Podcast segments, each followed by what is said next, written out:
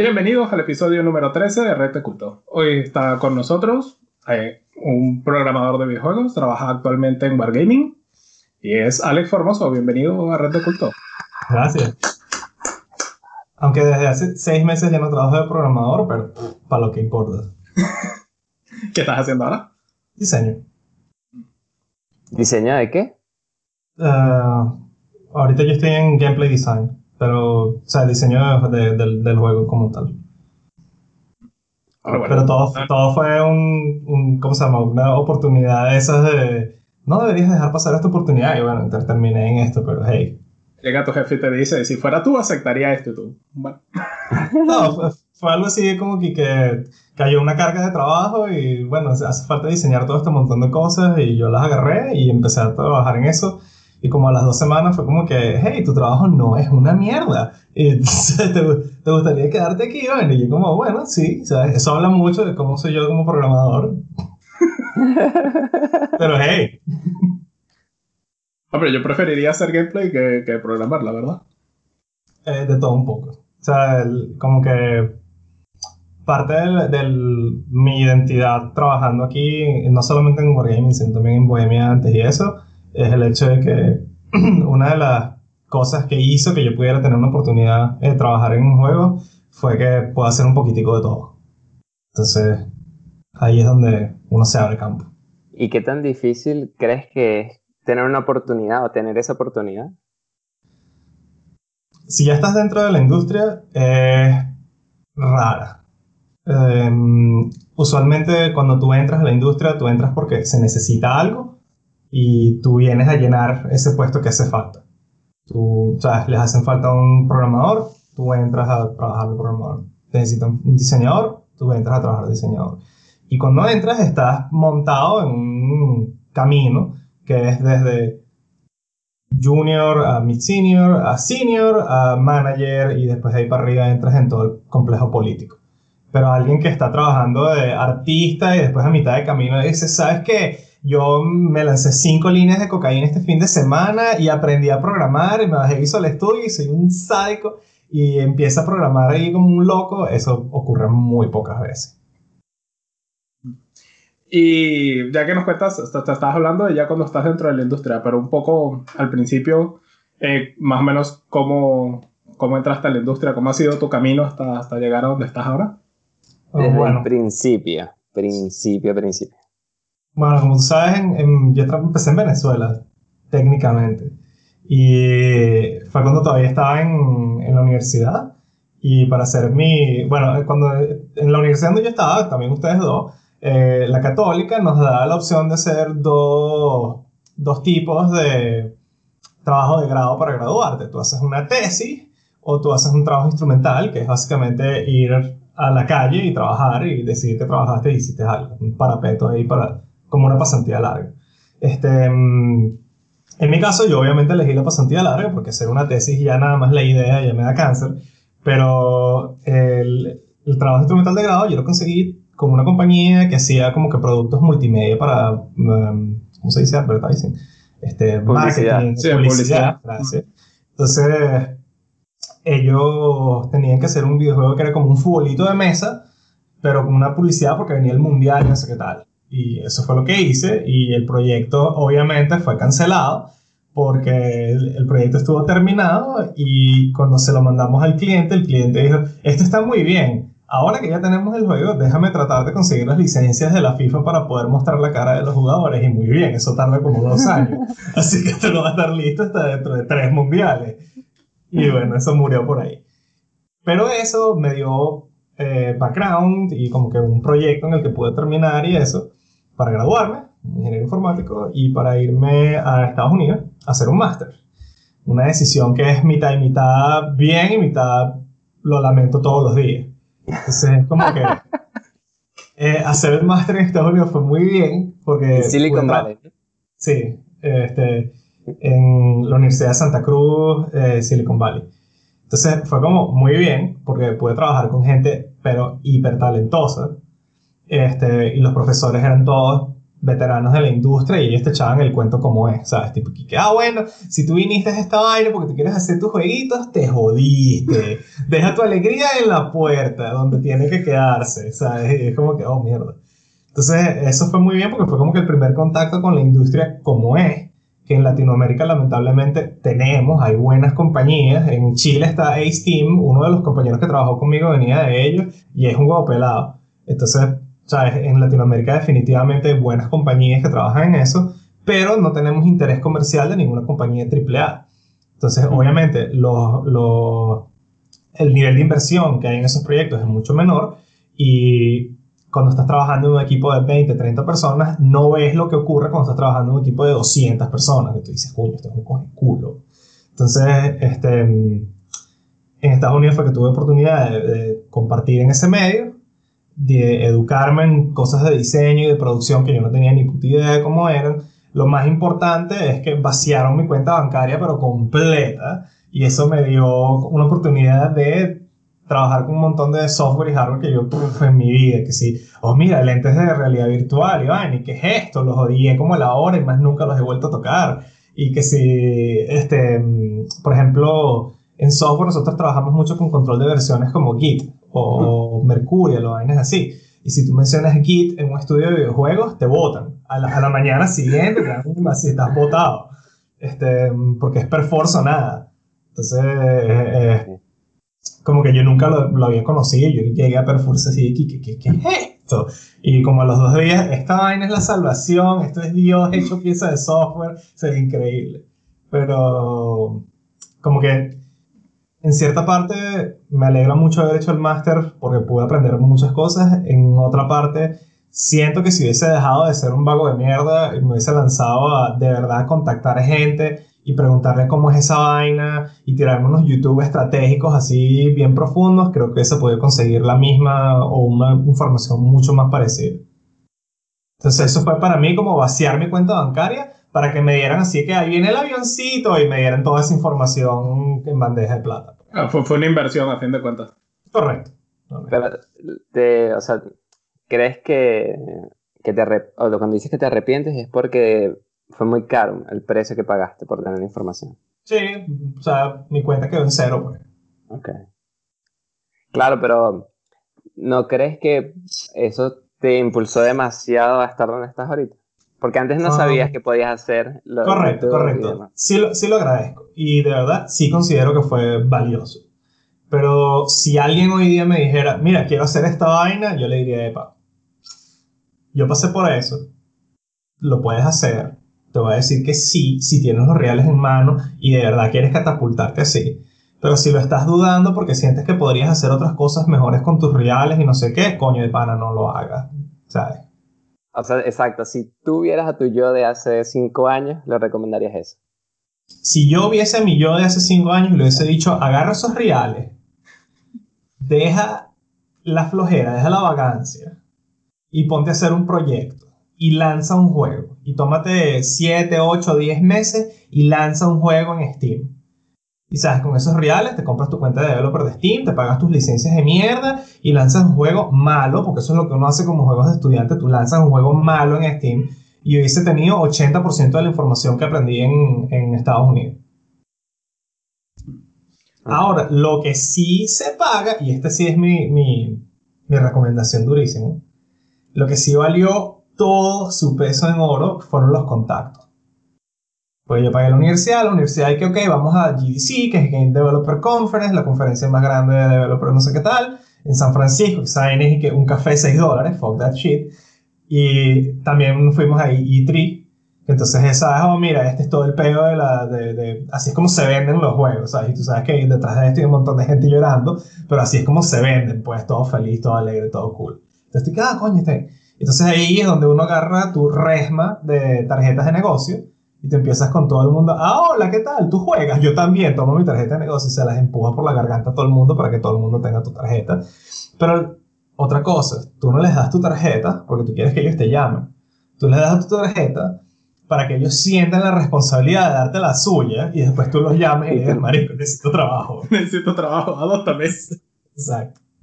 Entonces, eso sí fue full, full importante. Sí, eso Con todo- Y eso que con todo lo, la enseñanza que uno tiene que tener para eso, que si por ejemplo en GDC, que ese es el, no, todos son developer aquí, todos son tu craft. Si alguien hace arte, tú sabes que ese carajo es un huevo pelado. Si alguien hace código, tú sabes que ese tipo echa código incluso durmiendo, sea, increíble. Pero entonces tienes que aprender como que las formalidades de development, como que en qué están trabajando. Esa es una vaina que tú sabes que no te va a responder nadie todo el mundo está atragantado con un MBA, y entonces deja de hacer esas estupideces. O que si, ah, mira, él es un japonés, como tú le llegues a dar ese carajo tu tarjeta de negocios con una sola mano, ya él te va a dejar de hablar, te va a dar la espalda y se va a ir. Siempre aquí que. Correcto. ¿Sabes? Tú agarras con las dos manos, se la das, él la recibe, la guarda, saca la suya, te la da con las dos manos, tú la guardas y después es que empiezan a hablar. O sea, esa es una vaina así, sin, sin voz, es teatro mudo. Y esa danza, esa danza de las tarjetas de negocio tiene que ocurrir callado y es una vaina importantísima.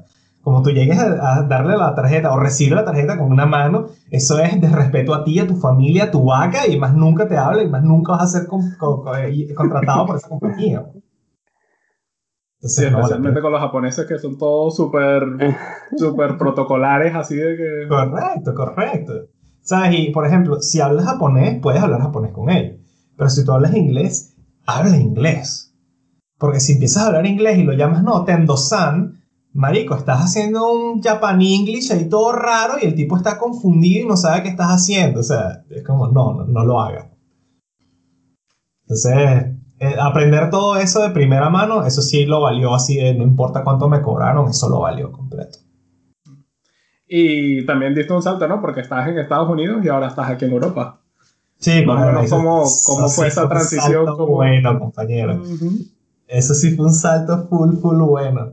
Porque en Estados Unidos, bueno, tú ya ves las noticias, esa vaina y que, bueno, yo quería trabajar en esta compañía.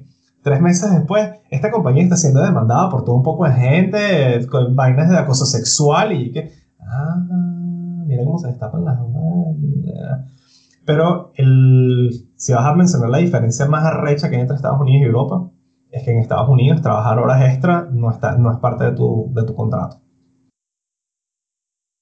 Tú ¿Qué llegas, significa? tú llegas allá, Que las hacen y no te las pagan, ¿no? correcto, tú llegas allá, tú empiezas a trabajar y empieza desde el primer día un ciclo de manipulación psicológica y miedo y tácticas de guerrilla por management para crearte una sensación de equipo. Tú estás en un equipo, por lo tanto lo que el equipo hace tú lo tienes que hacer también, tú tienes que integrarte con ellos. Entonces, si estamos apurados para terminar el juego porque tienes que hacer un update o porque sencillamente hay que mostrarle algo a los inversionistas, porque muchas veces crunch, ¿sabes?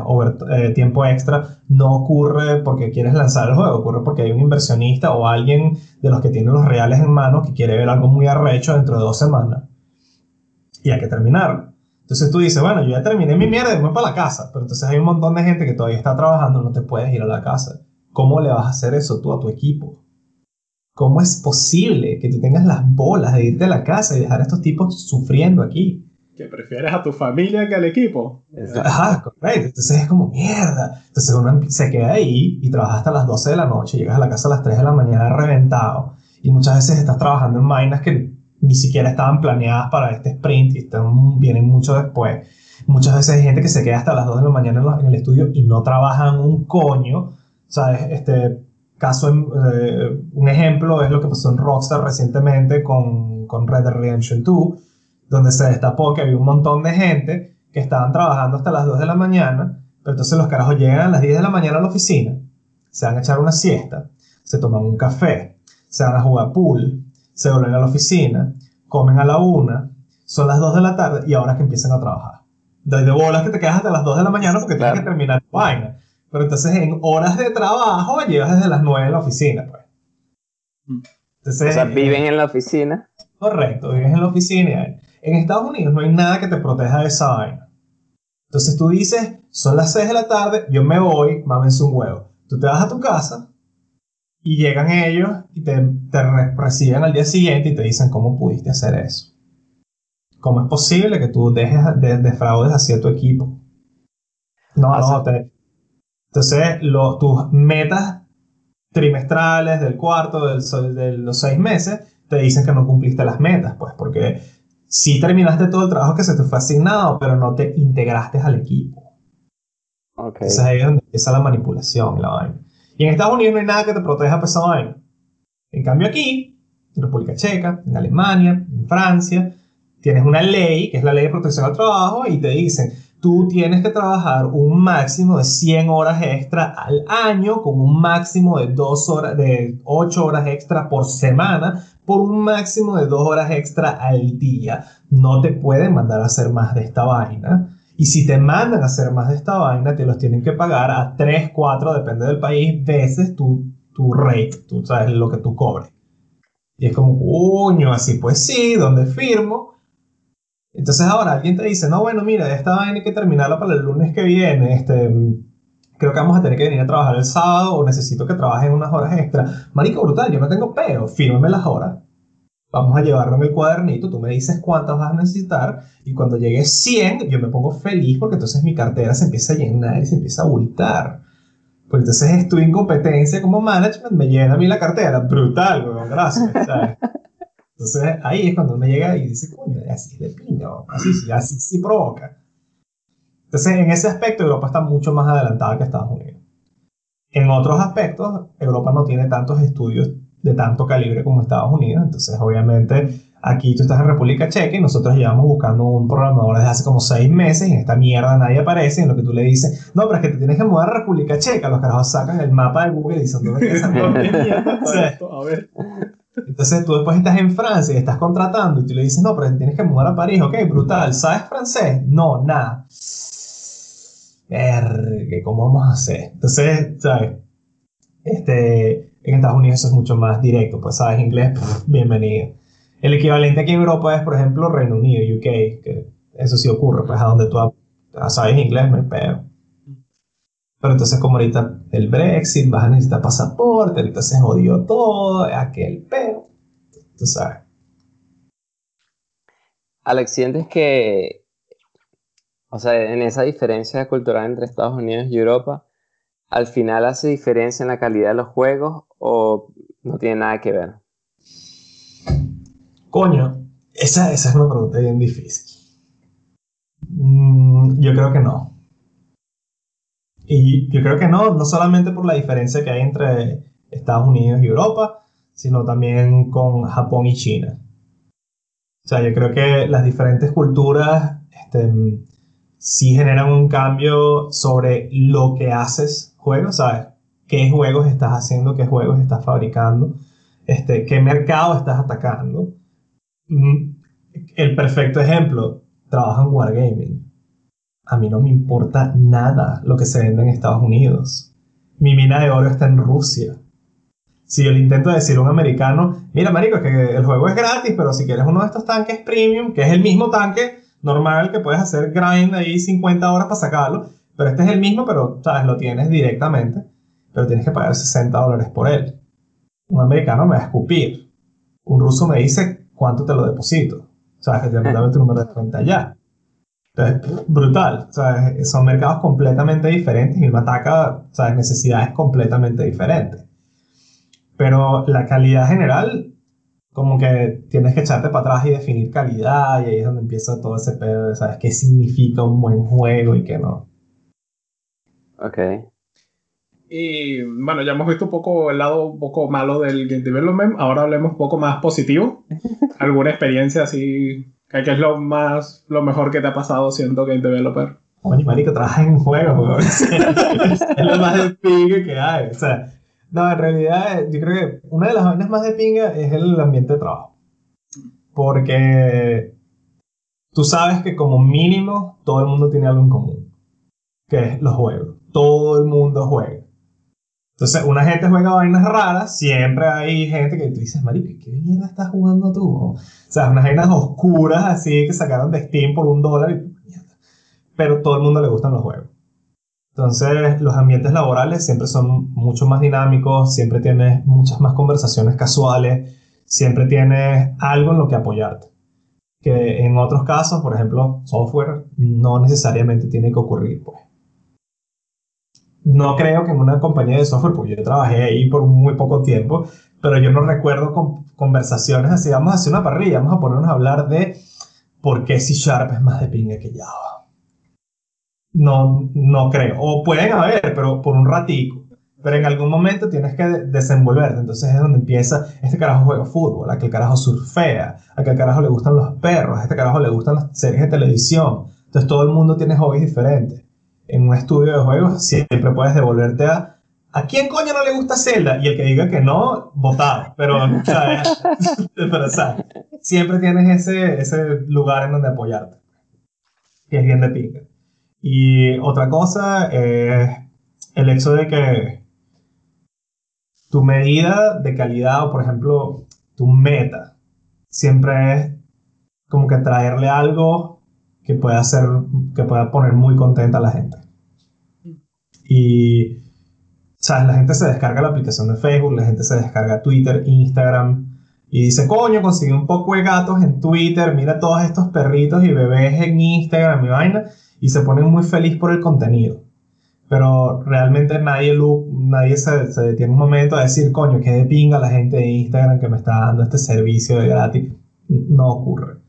En cambio, en un juego, ¿sabes? Siempre tienes gente que te va a prender el edificio en fuego, pero también tienes mucha gente que se va a acercar y te va a decir, coño, gracias. ¿Sabes? Esta vaina fue muy de pinga. ¿Te han escrito? Eh, a mí no, porque yo soy un peón en la cadena de abajo. Este, pero sí, por ejemplo, sí me meto mucho en Reddit y foros y vainas así y veo, o sea, escucho reacciones sobre cosas en las que pude o no haber trabajado y es como de que pinga. Entonces, la respuesta humana es algo que es como, coño, es muy importante. Y yo creo que es como que la columna vertebral de lo que hace que uno quiera trabajar en esto. El hecho de que cuando tú terminas algo y tú lo pones en un grupo en testing o lo pones como un producto en vivo y la gente lo empieza a jugar y hay gente que te dice, sabes, de todo lo que podría estar haciendo ahorita. Yo podría estar afuera andando bicicletas, yo podría estar viendo la última temporada de Game of Thrones, yo podría estar viendo... No, no, por favor. yo podría estar viendo videos de gordos cayéndose en YouTube, yo podría estar jugando con mi perro, yo podría estar tirando, o sea, de todo el espectro de vainas que podrías estar haciendo, ellos decidieron dedicarte una hora, dos horas, tres horas a ti, a lo que tú hiciste y la pasaron bien. Esa que, marico, o sea, nada pone más feliz que esa vaina. qué bien. Mira, ¿y cómo es tu balance trabajo-vida? Porque hablaste de que en Estados Unidos explota. Aquí tienes vacaciones, no haces... aquí es excelente. O sea, yo antes trabajaba en Bohemia y en Bohemia era muy, muy bueno. O sea, no, cero quejas de, de, Bohemia. Pero en Wargaming es, o sea, otro nivel. Este, mi jefe es muy, muy de ping, un ex militar arrechísimo. Este, y él es el primero que te dice, mira, las horas principales son de 10 de la mañana a 4 de la tarde. Tú de 10 de la mañana a 4 de la tarde tienes que estar en la oficina. Si llegas a las 10 no me importa. O si te vas a las 4 no me importa. De hecho, si quieres venir 3 días seguidos de 10 a 4 y llegas a la oficina a dormir, no me importa. Pero para el final del sprint, esta es la carga laboral que tiene que estar hecha y tiene que estar hecha, pues. Si tú quieres venir a la oficina de lunes a viernes de 10 a 4 a echar una siesta o a jugar en la computadora, y después quieres venir el sábado y el domingo y matarte así cinco líneas de cocaína y vaina y terminas toda esa vaina en un sábado y un domingo, brutal, chale bola. Y son vainas de que yo no tengo que meter en cualquier huevona en un sistema, yo le mando un mensaje de texto diciendo, mira, marico, me siento mal, no voy a ir hoy, listo, no voy hoy. Ya después esa vaina él lo mete en el sistema, no me importa. Una, creo que una sola vez hemos tenido que trabajar un fin de semana y fue como te digo, llegó el tipo, llegó con los formularios, aquí está, le voy a firmar sus vainas, tienen que venir el sábado cuatro horas y lo recompensan a fin de mes, brutal, no hay pedo, trabajamos el fin de semana, no pasa nada. Entonces, yo tengo mucha libertad, tipo de que a veces me voy a la oficina andando en bicicleta, ahorita no porque el calor me destruye, pero este, puedo irme tranquilo, este, mm, si llego un poco más tarde, ¿sabes? Si llego a las 9, llego a las 9 y media, llego a las 8 y media, a nadie le importa. Este, mm, mis fines de semana son míos, mis viernes por la tarde son míos. Este, nadie me va a llamar por emergencia, ¿sabes? Si esta vaina cogió fuego, no importa.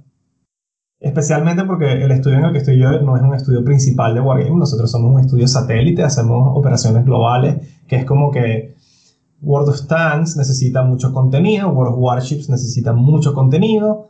Este, en Minsk, en Bielorrusia, ellos tienen mil personas, más de mil personas trabajando en esa vaina, pero ellos tienen que mantener el juego que tiene varios cientos de miles de jugadores al día, todo el tiempo jugando. ¿sabes? El, servidor, conteo del servidor está ahorita que sin 40.000 ahora mismo en Europa.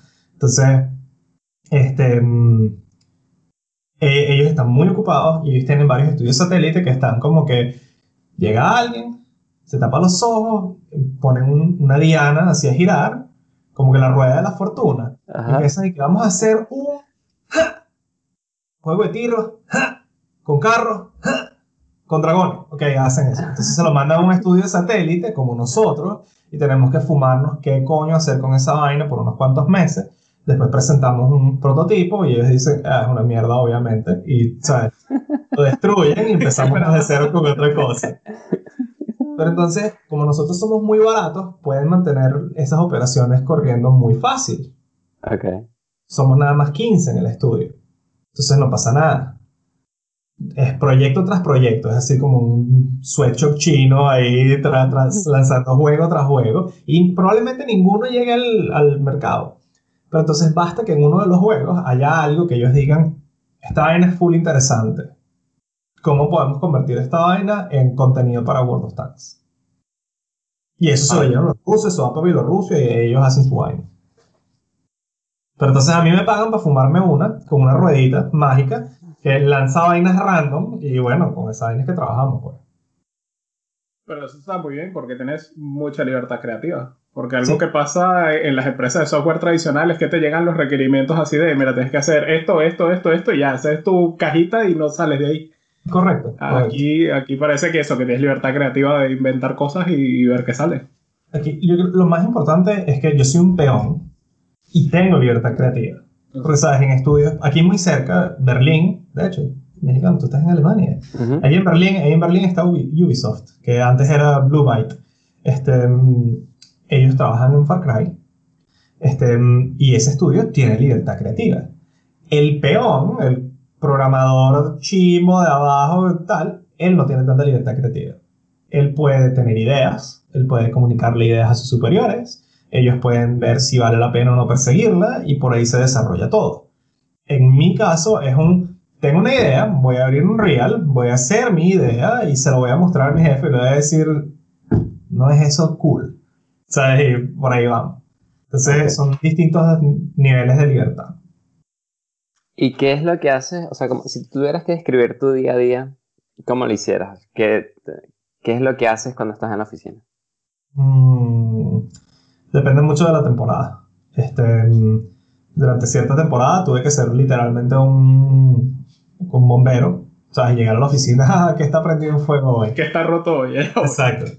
Este, porque como que nuestro, nuestra gente de, de IT está en, en Praga. Entonces, si tenemos un problema de IT muy serio, es como ellos tienen que mandar a un tipo que tarda cuatro horas en llegar acá. No me jodas.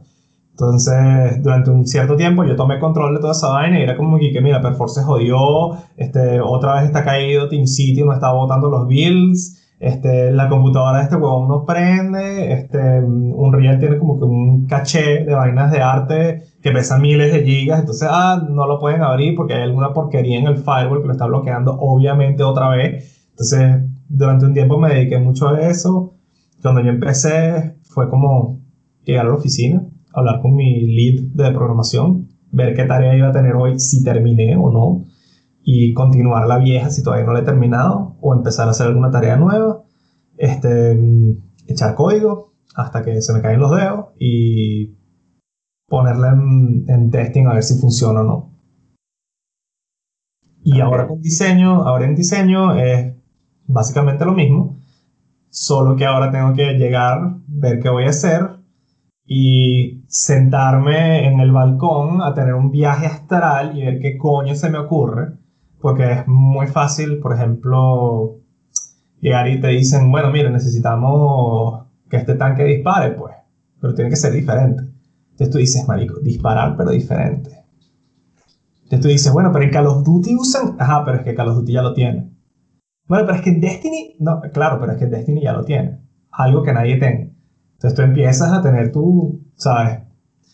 Depresión neuronal, soy un falso, porque estoy en esta posición, todo el mundo me va a descubrir, que yo no debería estar aquí, ¿qué es esto? Ese es el síndrome del impostor, ¿no? Correcto, y eso es todos los días, ese es el pan de cada día. Y también está, no solamente está el síndrome del impostor, sino que también está, hay otro que va por encima, que es como cuando tú estás con otra gente que tiene el, el síndrome del impostor, entonces tú le dices, no, marico, no te sientas mal, tú claramente no eres un impostor, o sea, mira la calidad de tu trabajo y en tu mente está, a diferencia del mío, mira esa bota. es como doble, porque cuando tú estás con gente arrecha, la gente, tú estás como que, mierda, yo soy un impostor, y tienes el carajo al lado que te dice, ah, yo no, yo los huevos grandísimos, coño, qué bola. Pero cuando estás con puros impostores, él dice, no, vale, tú que no, marico, tú, brutal. A diferencia del mío, que eso no, ni siquiera lo voy a mostrar. Entonces, ocurre mucho, ocurre más de lo que te imaginas, que mucha gente tiene una idea rechísima o tiene algo muy bueno que mostrar y no lo hacen porque el síndrome de impostor los consume y dicen, nadie debería ver esto jamás. Y lo guardan en una gaveta y eso más nunca va a ver la luz del día. Y en verdad es brutal. Y, puede ser algo brutal, ¿sabes? De hecho, mm, ahorita mismo las dos locuras de, gamer, de gaming que hay ahorita son los Battle Royale. 100 carajos se caen en una isla y se matan a tiros hasta que quede uno. O los autochess, que es como agarras un montón de carticas con tipitos y los tiras en un, un escenario que se maten y tú los ves, no haces nada. Entonces, los dos fueron alguien que hizo un prototipo, un mod, un jueguito y esa persona no estuvo, no estuvo, no le dio síndrome de impostor para decir, nadie debería ver esta porquería jamás. Ellos dijeron, todo el mundo debería ver esta porquería. Y ahora están nadando en dinero. Así que, qué sé yo de juegos, ¿sabes? Moraleja, muestra todo lo que hagas. Muestra Que siempre, de siempre encontrarás a alguien que le guste. Correcto. una, una frase que leí el otro día si los autores de Twilight y Fifty Shades of Grey se atrevieron a mostrar su mierda y terminaron siendo publicados y con películas y millonarios, marico, publica lo que sea que escribas. Harry Potter empezó siendo escrito en una, eh, ¿cómo se llama? Una servilleta en una cocina. No importa lo que hagas, muéstralo, así sea shit. Si es completa basura, no importa lo que sea, muéstralo. Alex, ¿y estás trabajando ahorita en algún proyecto personal aparte del trabajo o solo estás trabajando? Y claro que sí, es basura caliente, amigos. Por supuesto que sí. No, no, sí, tengo, tengo un proyectico ahí que lo estoy utilizando más que nada como para eh, aprender un montón de los sistemas que no soy tan bueno con Unreal. Ok. ¿Y lo estás haciendo solo ¿O estás usando alguno de los contactos que has conocido? Solo. Porque como no, no, tengo esperanzas de publicar nada ahí, pero hey, quién sabe, Fifty Shades of Grey. O sea, este, no tengo esperanzas de que salga nada de ahí, pero lo estoy utilizando más que nada es para aprender. Hay muchos subsistemas dentro de Unreal que son increíbles, pero no están documentados excepto en el source code de Unreal. Entonces tú tienes que irte bien, bien adentro a ver qué alguien escribió aquí, qué vaina es esta, ¿sabes? Y ver cómo funciona, pero... Pero es parte de ir aprendiendo un real, pues. Y eh, eso me trae también al otro lado del diseño de, videojuegos, también la parte indie.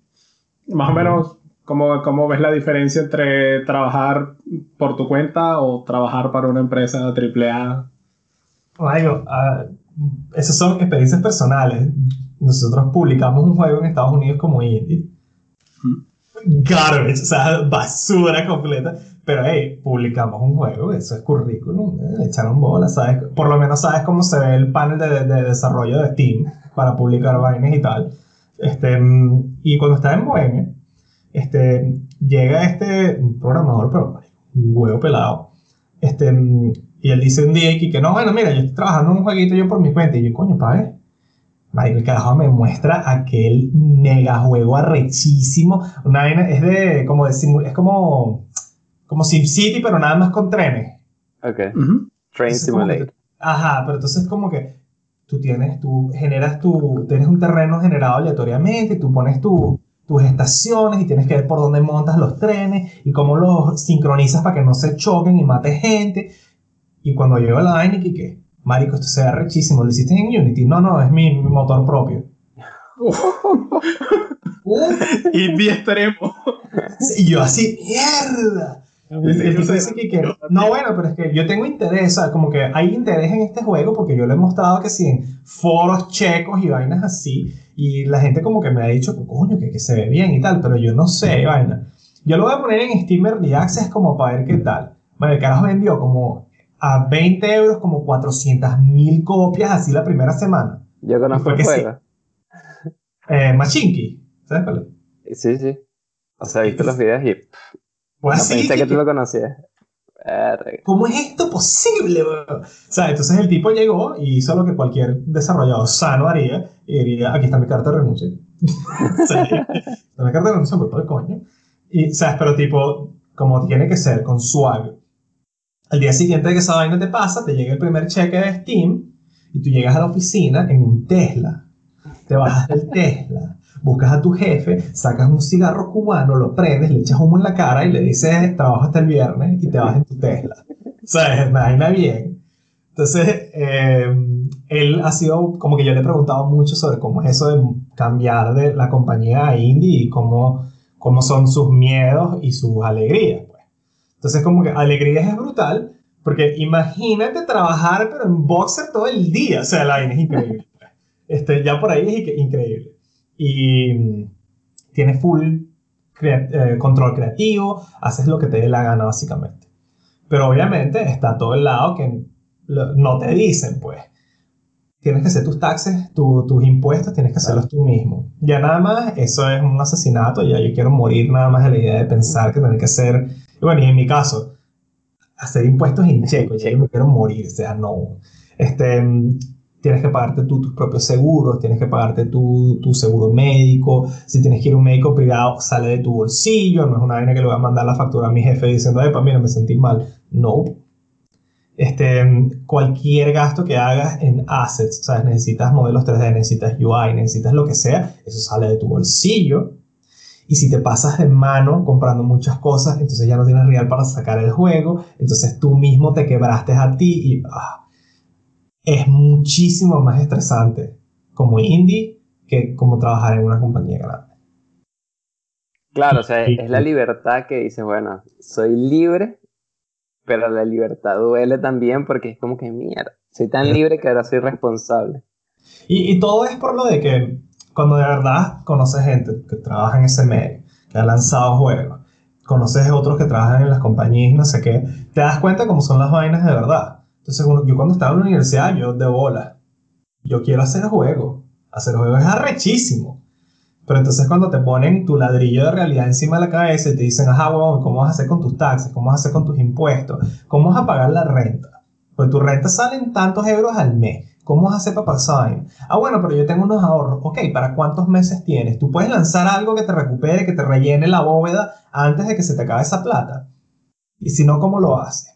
Digamos que lanzas algo y no te llenan los reales. ¿Cómo haces? ¿A quién acude? Tienes que hablar con un publisher, ok, ¿qué publisher te van a joder y qué no, quiénes no te van a joder? Y los que no te van a joder, en realidad, ¿cuánto te están jodiendo? ¿Sabes? es, es complicadísimo. Súper, súper complicado. Sí, Entonces, ¿cómo?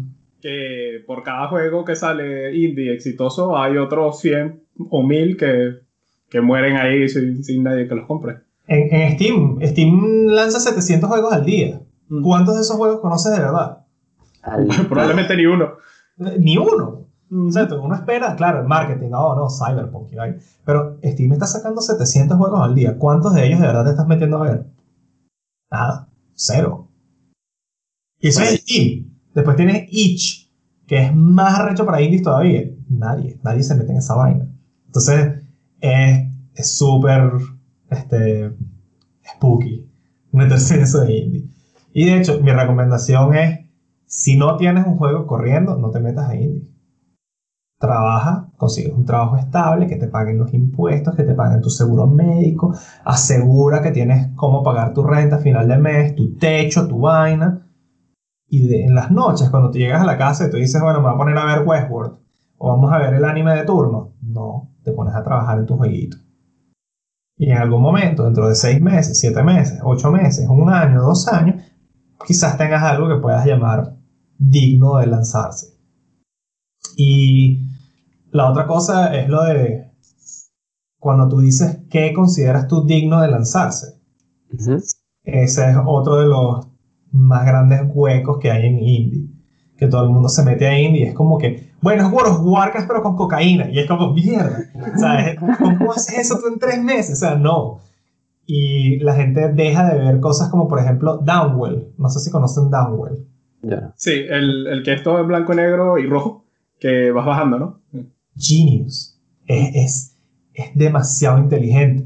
O sea, el carajo dijo, bueno, vamos a agarrar un muñequito, el muñequito va cayéndose todo el tiempo y tienes unas botas que cuando tú le das a un botón, las botas tienen una escopeta y dispara hacia abajo y te empuja hacia arriba. Y tú como que... Ah. Entonces los enemigos vienen desde abajo y le tienes que caer tiro. Sí. Y ya, ese es todo el juego. Y Irana fue un exitazo en Japón, un exitazo cuando lo lanzaron en móvil, lo lanzaron en Switch y fue el primer juego de Switch que se podía darle la vuelta a la pantalla para poder jugarlo vertical y no horizontal. Oh, ajá. Fue miles de millones. O sea, y el tipo, claro, ahorita el tipo tiene capital para decir, me voy, me compro un Tesla, te fumo en la cara y voy ya con lo que me dé la gana con esto porque tengo real para tres años de sobrevivencia mal gastada. Pero entonces es genial, porque el tipo se tomó sea, el, el, la forma en la que él organizó su proyecto fue increíble. Obviamente estoy trabajando yo solo, yo no tengo real para hacer World of Warcraft, pero con, con Pony. Entonces tengo que hacer algo que yo pueda hacer solo. Blanco y negro, pixel art, el sonido es una vaina MIDI así que te puedes lanzar tu en FL Studio y todo caliche. O sea, genio. Y obviamente se dedicó a agarrar y pulir esa vaina bien por tres meses y que todo estuviera nené para poder lanzarlo bien. Eso es inteligente. Y esa es la clase de indie que uno debería ver más a menudo. Este, lamentablemente hay muchos indies que ven otros indies, que si Edith Finch y no sé qué, y es como tienes estas aventuras en primera persona, gráficos triple A que se cagan en Doom y tú dices, no, pero ya va, espérate, ¿cuánta gente hay detrás de eso? No, como 50. Ay, ¿cómo hicieron esos 50? Son 50 carajos dispuestos a pagar su proporción para poder pagarse toda esa vaina. O sea, tampoco es que son tres carajos en un garaje que la pegaron. O sea, no. Esos cuentos de indie de, de la película, Indie Game, ya, Eso, no existe, ya eso no existe hoy día. So, long gone. Pero, o sea, en, tus ejemplos siempre pones trabajar solo. Pero a mí me parece que fuera más fácil, o sea, me parece que sería más fácil trabajar con más personas. ¿De verdad? No sé, ¿cuál es tu experiencia? ¿Tienes experiencia? Tal vez coordinarse es más difícil. ¿o la, gente, la gente es única. Y cuando tú quieres trabajar con él, vamos a poner nada más una sola persona, una sola persona quiero yo, quiero trabajar con alguien, quiero hacer un juego con un, artista, mi arte es horrible, quiero trabajar con un artista. Primero que nada, necesitas que el artista y tú tengan horarios similares. Ya por ahí, entonces tú dices, claro, si yo estoy en Australia y él está en Europa, me jodí, porque cuando él está durmiendo yo estoy trabajando y viceversa. Entonces ya por ahí la comunicación es una mierda. Vamos a decir que conseguiste un artista que trabaja en tu misma ciudad o en tu misma compañía, rechísimo, cool. Ahora tú necesitas que tu tiempo libre cuadre con el de él dos personas completamente separadas, con familias distintas, uno puede tener novia o no, uno puede tener mascotas o no, necesitan hacer horarios libres juntos al mismo tiempo. Ya por ahí primera barrera bastante jodida, porque estás pidiendo que sacrifiquen tiempo libre. Después, tú necesitas que los dos estén desde el primer día muy claros en cómo es el real. Mira, hay que poner real para este proyecto, ¿tú vas a poner real o no? No, no, yo, no quiero poner real. Ok, entonces ya tienes una limitación que tú no decidiste. Alguien más decidió por ti. Entonces ya tú dices, no, pero yo quiero meterle real. Entonces dices, bueno, meterle real, pues entonces te están jodiendo. ya, apenas empezandito, todavía no has echado la primera línea con el primer polígono y ya, ya te están jodiendo. Entonces, ah, bueno, son amigos, los dos tienen plata, los dos quieren trabajar juntos, todo va bien. Ok, fino. ¿Cómo mantienes la motivación? ¿Cómo haces que dos personas juntas de verdad trabajen seis meses y a los seis meses los dos todavía digan, aquí hay muchísimo potencial? Que no sea que uno dice, esta vaina es arrechísimo, va a lanzar y el otro dice, eh. Oh, ¿Cómo mantienes la motivación? Y cómo mantienes los estándares. ¿Sabes? ¿Cómo tú le dices a tu pana, Marico, no me gusta ese carrito. Una mierda de carrito. Hazlo de nuevo. ¿Quién coño eres tú para decirme que haga mi Exacto. carrito de nuevo? ¿Sabes? ¿Cómo sacrifiqué toda mi noche para hacer Ajá, este exacto. Entonces, tú como, ¿sabes? Como creativo, tú dices, no, este carrito no está al estándar del juego. ¿Cómo se lo dices a tu pana? Trabajar con panas es lo peor, porque los ofende. ¿Sabes? Todo es Es personal. complicado. Todo es personal. Entonces, imagínate que, ok, que tú le digas, coño, mire, sabes, el carrito, y él te dice, ok, que yo hago el carrito de nuevo. Entonces, la primera vez va a salir muy bien. Pero, ¿qué pasa cuando es la quinta?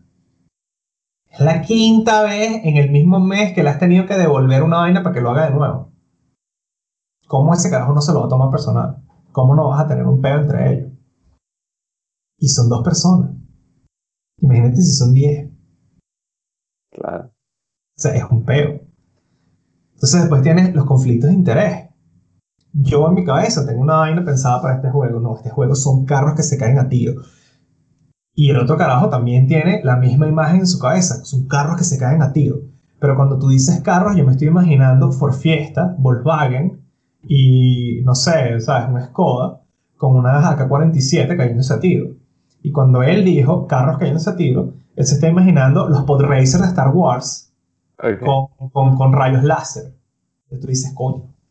Entonces cuando tú le dices, no, bueno, pero es que es un Volkswagen, y él te dice, no, ay, no.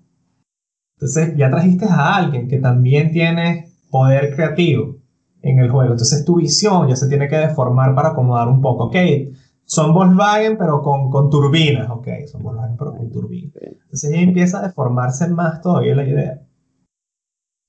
Y si lo quieres hacer bien, entonces tú dices, yo soy el control creativo y este es mi juego y tú me vas a ayudar a realizarlo. Bueno, entonces págame, pues. Págame, exacto. Claro. O sea, si yo no tengo input creativo, entonces págame. Entonces, trabajar solo, cuando estás en eso de que quieres hacer un hobby, quieres, quieres hacer un juego como hobby, no vas a ganarte la vida con esto, esto va a ser algo divertido, que capaz termine en algo bien chévere monetariamente, como muchos juegos empezaron, un hobby. Este, es mejor que por lo menos hagas algo solo. Así sea la madre de porquería, todos los assets son los predefinidos que vienen dentro de Unity, los que vienen dentro de Unreal, el paquete de muñequitos gratis del mes, úsalo, haz algo con eso, no hay peor. Bueno, ahí está Undertale. Correcto, mira, eh, Undertale es otro. O sea, es un carajo que dice, yo no sé programar, yo no sé hacer arte, todo esto es una mierda, pero yo puedo escribir algo más o menos cool y termino haciendo una vaina rechísima, y es un mega éxito, no sé qué, o sea, Alexis, ¿crees que hay que ir a la universidad para poder hacer videojuegos? coño, me estás tocando fibra sensible. Porque ya, ya te arrepientes de ir después que vacié mi cuenta bancaria para hacer un máster, no vas a decir Pero- que no. Yo digo que sí, bro. ¿Sí? Yo digo que sí, porque desafortunadamente me ha tocado trabajar con gente muy variada. Afortunadamente me ha tocado trabajar con gente muy variada. Y desafortunadamente me, to- me ha tocado conseguirme con gente que el, la forma en la que piensan se pudiese beneficiar muchísimo de una educación integral que solamente una universidad, una carrera universitaria te puede proporcionar. Y no estoy hablando de qué tan buenos sean haciendo su trabajo. Estoy hablando de, por ejemplo, ingeniería, la que estudié yo en Venezuela, a mí no me enseñó a echar código. Más o menos. A mí no me enseñó a hacer juegos. Cero. A mí no me enseñó a resolver peos de firewall con un perfor que no está haciendo, no está empujando build a las 3 de la mañana. O sea. Lo que sí hizo la carrera universitaria fue abrirme la cabeza, así como un coco con un hacha. Tienes que resolver peos, ¿cómo haces? ¿Cómo buscas la solución más rápida, más eficiente? ¿Cómo manejas los reales? ¿Cómo no botas plata? ¿Cómo no botas tiempo? ¿Cómo mantienes tu equipo funcionando como un relojito suizo así perfectamente engrasado, aunque los relojes no llevan grasa? Entonces, es sea, la carrera universitaria a mí me parece que te abre la cabeza. Te ayuda a ver problemas de formas en las que no los veías antes. Te ayuda a establecer relaciones sociales con gente para resolver peos de última hora o peos que necesitan sacrificio por ambos lados para que ambos se beneficien o que uno solo se beneficie. O sea, esa es una experiencia que todo el mundo debería pasar. Y es una mierda que en el mundo como está hoy día, tú tengas que sí, universidades privadas, universidades públicas que no valen para por una verga, y en Estados Unidos vas a una universidad te caen a tiro, o, ¿sabes? Una marcha gay no te deja entrar a la universidad, ¿sabes? Pegas por todos lados. Pero, de verdad, ¿sabes? Estudiar una carrera universitaria, indiferente de cuál, este, sí tiene mucho impacto en, en la persona y el cómo la persona ataca las vainas en las que está trabajando.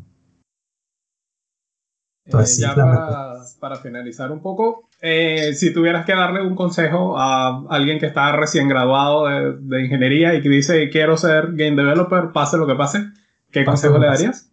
Bueno, ahora tu cinturón empezando por ahí porque viene jorobo. Este, LinkedIn. Tu LinkedIn tiene que estar impecable. Cuando digo impecable es que tiene que estar acomodado nene, tienes que tener toda tu información correcta tienes que tener una descripción que me demuestre quién coño eres. Lo más importante es, si tú quieres entrar a juegos y tu LinkedIn no tiene un juego, te jodiste, ya de calle. Así que haz algo, ve, para allá, descárgate Unity, GameMaker, no me importa qué, descárgate algo, haz algo, haz un juego, montalo en itch, bájate de la mula tus 100 dólares, montalo en Steam, nadie lo va a comprar, pero tú lo vas a poner en tu currículum. Exactamente. Y esos son los reales que te van a hacer métete para adentro.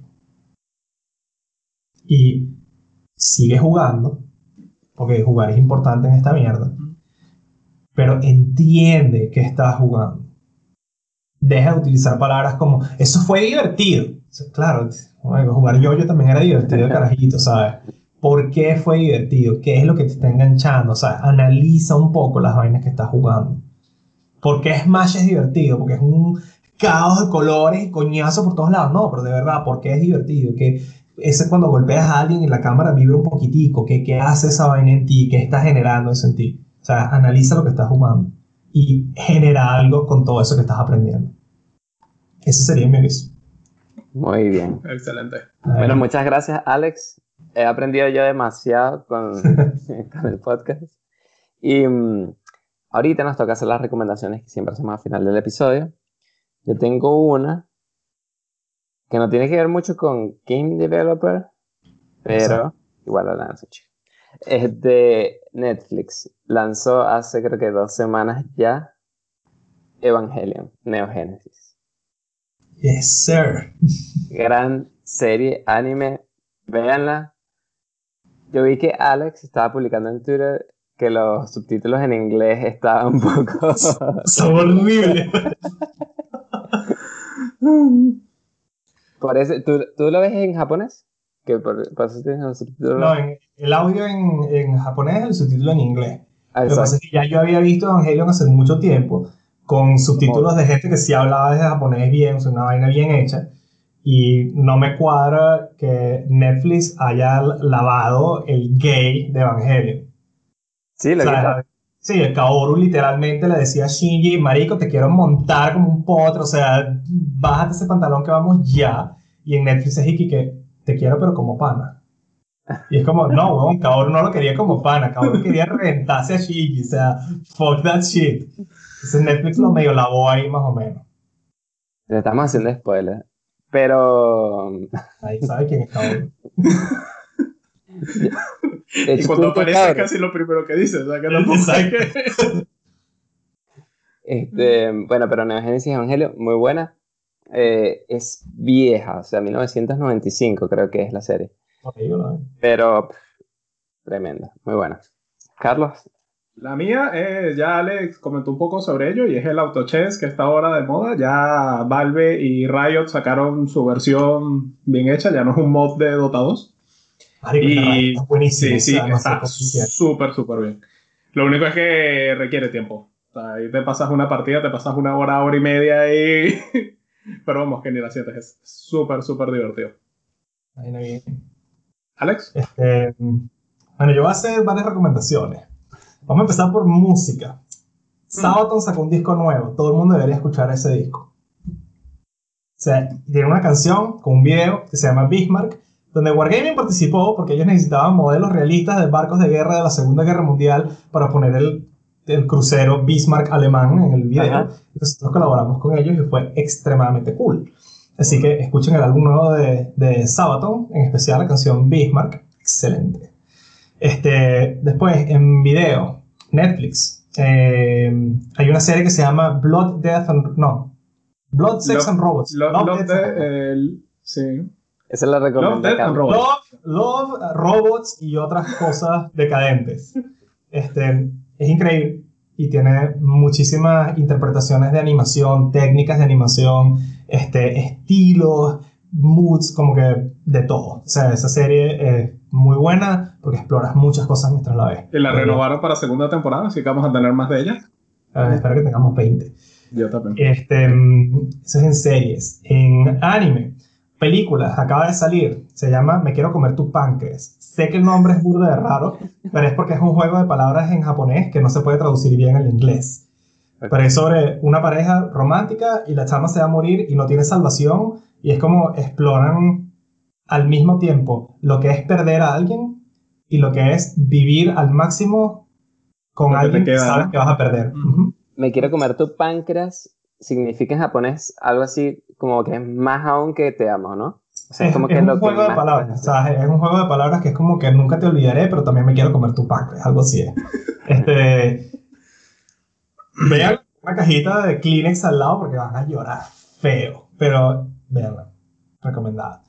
Y obviamente en juegos, este, mierda, Carlos ya recomendó esto, che, yo no sé qué recomendar. Shameless plug, descárguense World of Tanks, denme dinero. Este, Pero es gratis, pero ¿no? habla- claro, pero hablando serio. hablando serio, los autochess son muy buenos que los descarguen como para ver de qué va la vaina, si están interesados en eso.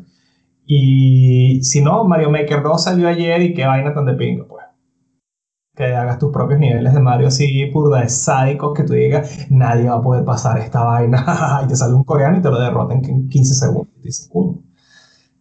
Y, y ya que Mario hablamos de. Mario Maker, una cosa también que eso te enseña muchísimo de cómo funciona un juego. O sea, si estás interesado en el game design, Mario Maker es, vamos, de otro nivel. Maker es excelente porque te enseña el dolor de los, de los diseñadores de niveles. Que tú dices, no, vale, mira, esta vaina perfecta. Y llega un mamagüevo y brinca hacia atrás y se mete por debajo del nivel y te lo pasó y tú dices. Y te empiezas a darle vuelta. Pues muy bueno. Échale, échale un ojo. Sí, vamos. Muy bien. Bueno, Alex, muchas gracias por estar con nosotros. Gracias. Un placer. Genial. Muchas gracias a nuestra audiencia por escucharnos. Recordamos que pueden seguirnos en Twitter, en Facebook, en YouTube, en Instagram, en todo, por arroba red de culto. Apple Podcast, también Sí. estamos en Apple Podcast, arroba red de culto. Felicidades. Bueno, chicos, chao. Chao. Saludos.